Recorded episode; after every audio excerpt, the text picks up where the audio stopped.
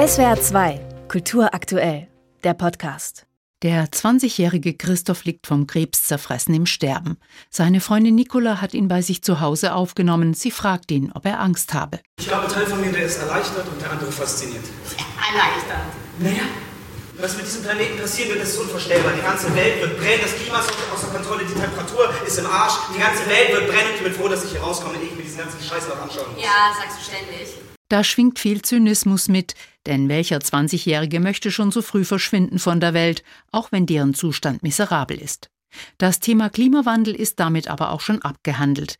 Das Publikum sieht dem putzmunteren Christoph nun auf der Bühne dabei zu, wie er mit seiner Freundin einen letzten imaginären Ausflug zu den gemeinsamen Lieblingsorten in Stuttgart unternimmt. Das ist der rote Faden, der sich durch diesen eher melancholischen Abend über den Verlust oder Tod von nahestehenden Menschen zieht. Wie etwa bei Christophs Vater, einem Porsche-Verkäufer, der bereits seine Frau ausgerechnet durch einen Autounfall verloren hat. Ganz schön viel Elend für ein Leben. Von seinem todkranken Sohn will sich dann auch noch sein Schwager verabschieden. Er war zuvor im Knast, weil er im Besitz von Kinderpornografie war. Und Christophs Vater treibt vor allem eine Frage um.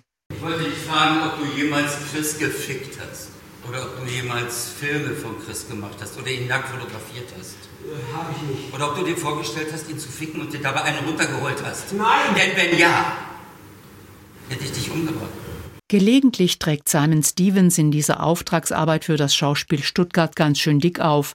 Vieles wirkt konstruiert. Und doch zieht der Abend einen immer wieder in den Bann, etwa wenn auf der Bühne die Frage verhandelt wird, ob man Schuld auf sich geladen hat und wie man damit umgeht. Oder was nach dem Tod kommt und wie man in Erinnerung bleibt.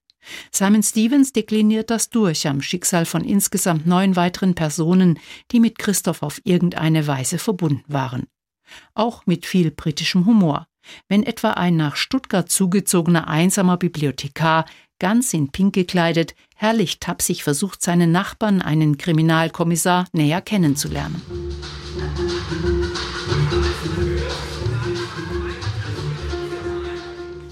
Für Stuttgarter Flair sorgt Regisseur Elmar Görden, indem er die Schauspielerinnen und Schauspieler mit schnellen Schritten über die Bühne eilen lässt. Ganz als wären sie in der Fußgängerzone unterwegs. Im Hintergrund sieht man dann auf die Wand projizierte Stuttgarter Stadtansichten. In der Raummitte aufgehängt schwebt ein riesiger Metallrahmen, mit dem auch mal geschaukelt wird. Schauspielerisch ist das insgesamt eine sehr überzeugende Leistung.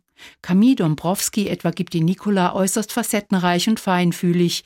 Den wegen Kinderpornografie verurteilten Schwager spielt Matthias Lea mit vollem Körpereinsatz. Sein Unwohlsein sieht man ihm regelrecht an.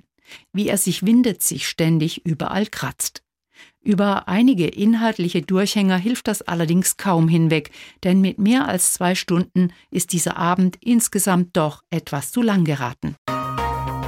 SWR 2 Kultur aktuell. Überall, wo es Podcasts gibt.